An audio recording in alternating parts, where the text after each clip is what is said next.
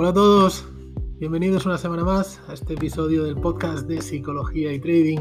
Soy Fernando Arias, como ya sabéis, y hoy vamos a hablar de algo eh, peculiar, ¿no? Algo diferente. Generalmente siempre hablamos de lo que tenemos que hacer, ¿no? De cómo tenemos que operar, de, bueno, de, tipos de entradas, de, lo que sea, ¿no? Y es algo que, que es muy habitual, en cualquier curso, en YouTube, en cualquier sitio te dicen lo que tienes que hacer. Pues hoy vamos a hablar de lo que no tienes que hacer. ¿Por qué? Bueno, pues porque hay veces que cuando pensamos en lo que tenemos que hacer, perdemos dinero, ¿no? Las operaciones no salen bien o lo que sea. Pues vamos a ver si hacemos el pensamiento contrario, vamos a ver si tenemos claro lo que no tenemos que hacer y así como mínimo podemos darle la vuelta a esta situación, ¿no? Em, puede parecer un poco eh, contradictorio, ¿no? Porque entramos en el mercado para ganar dinero y no para no perderlo. Pero es que eh, supongo que te habrás dado cuenta que es mucho más difícil ganar que perder. Por lo tanto, vamos a trabajar en cómo preservar tu capital, ya que como siempre decimos, es tu herramienta de trabajo y es básico para seguir operando. Y vamos a dividir esta explicación en tres puntos. Los tres puntos que debe tener todo buen plan de trading. El primero de ellos, eh, la estrategia, ¿vale? Quizás el punto más sencillo y a la vez más difícil. Aquí eh, es tan fácil como utilizar un patrón y de entrada, un patrón de entrada y, y ciñete y ya está. Es decir, da lo mismo que, que no se dé tu patrón y el precio se vaya sin ti. Pues, pues no se ha dado. Pues ya está, no pasa nada. Esa operación no era para nosotros. Es un tema que, lo relacionaremos con el punto 3 de psicotrading.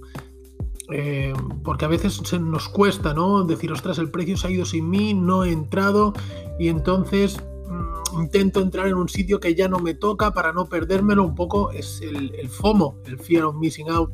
Hay un vídeo también, un audio que, que hablábamos de ello. Em, entonces tenemos que intentar trabajar con patrones que, que nos den una ventaja estadística. Y eso es lo que tenemos que tener en cuenta a la hora de tomar nuestras decisiones.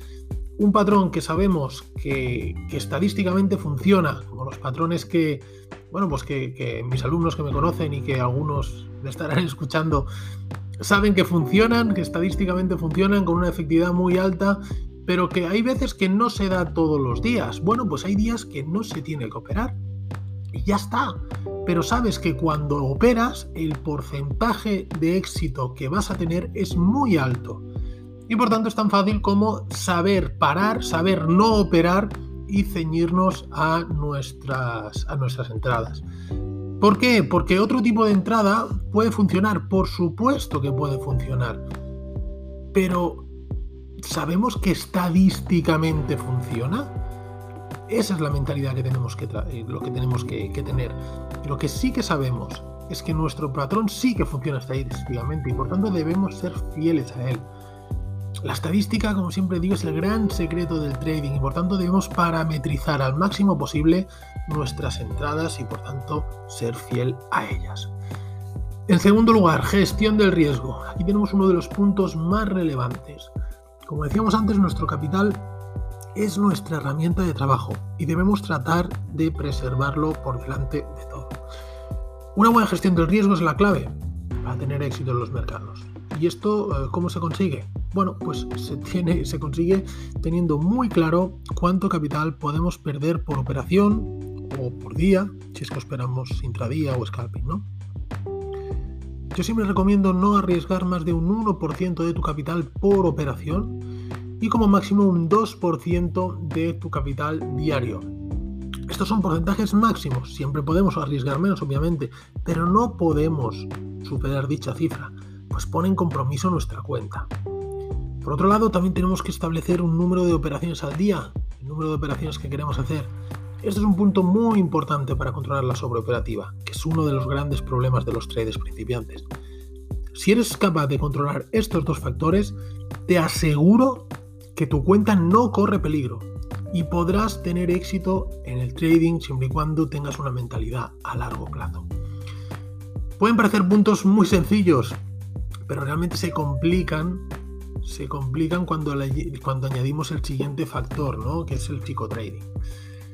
Aquí viene quizá ah, como si fuera un, resumen de todo lo anterior, ¿no?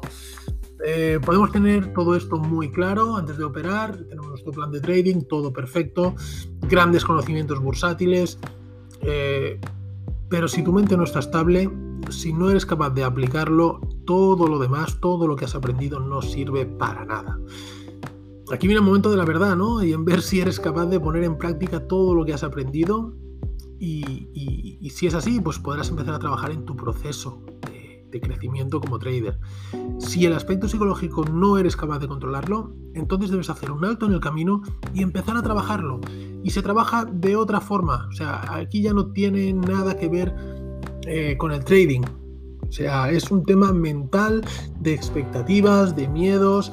Yo en muchas, muchas clases de, las mentorías eh, me paso la hora hablando con mis alumnos de, bueno, pues de, aspectos de la personalidad, aspectos de, miedos, de, bueno, de todo lo que decimos, ¿no? Todo lo relacionado con el psicotrading, sin ni tan siquiera mirar un gráfico. Porque eh, lo del gráfico, sí, está muy bien, obviamente tenemos que saber cómo entrar, pero eh, hay, que, hay que profundizar un poco más. Cuando una vez tenemos identificada la estrategia, la conocemos, conocemos el mercado y no funciona, ahí hay algo detrás. Y eso es lo que tenemos que, descubrir y es lo que, lo que me gusta a mí más trabajar también. ¿no? Em, ¿Qué tenemos que trabajar? ¿Qué debemos trabajar en el psicotrading? Bueno, pues principalmente dos elementos. En primer lugar, la paciencia. Esto nos ayudará a tomar solo aquellas entradas que se den en nuestro plan de trading, sin precipitarnos. Esa es una de las claves. Recuerda que hablamos de tomar entradas con ventaja estadística. Tienes que tener la paciencia de esperar a que se produzcan estas entradas y que te dé igual lo que haga el precio mientras tanto. Es un poco lo que hemos hablado en el punto 1 y ahora ya aplicarlo en el, mercado eh, cuando estamos operando. Así que la paciencia es un elemento súper importante.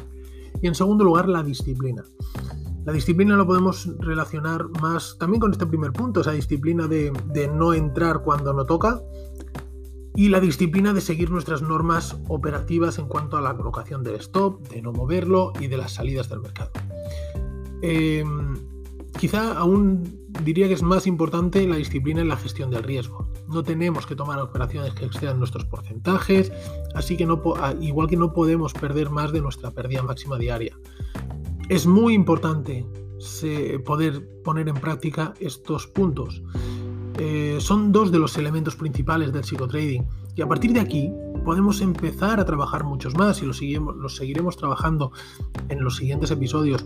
Pero primero son estos dos, estos dos son esenciales. Digamos que son los cimientos de nuestra mente, de nuestra operativa y son esas, esas normas que nunca debemos violar. Como decía al principio, eh, una vez que tengamos todo esto claro, una vez que tengamos claro lo que no tenemos que hacer, es cuando podemos empezar a construir. Bueno, eh, espero que os haya gustado, espero que os sea útil, espero que reflexionéis sobre ello. Eh, si tenéis cualquier duda, por supuesto podéis contactar conmigo, ya lo sabéis, a través de las redes sociales, de mi página web, del iconito que hay de WhatsApp. Cualquier duda, cualquier consulta, cualquier información sobre el curso de trading, sobre las mentorías, pues ya sabéis dónde encontrarme y ahora sí que como siempre os pido para acabar un compartir, un me gusta y vuestros comentarios para ayudarme a seguir creciendo. ¿De acuerdo? Nada más, un fuerte abrazo y nos vemos la semana que viene. Chao.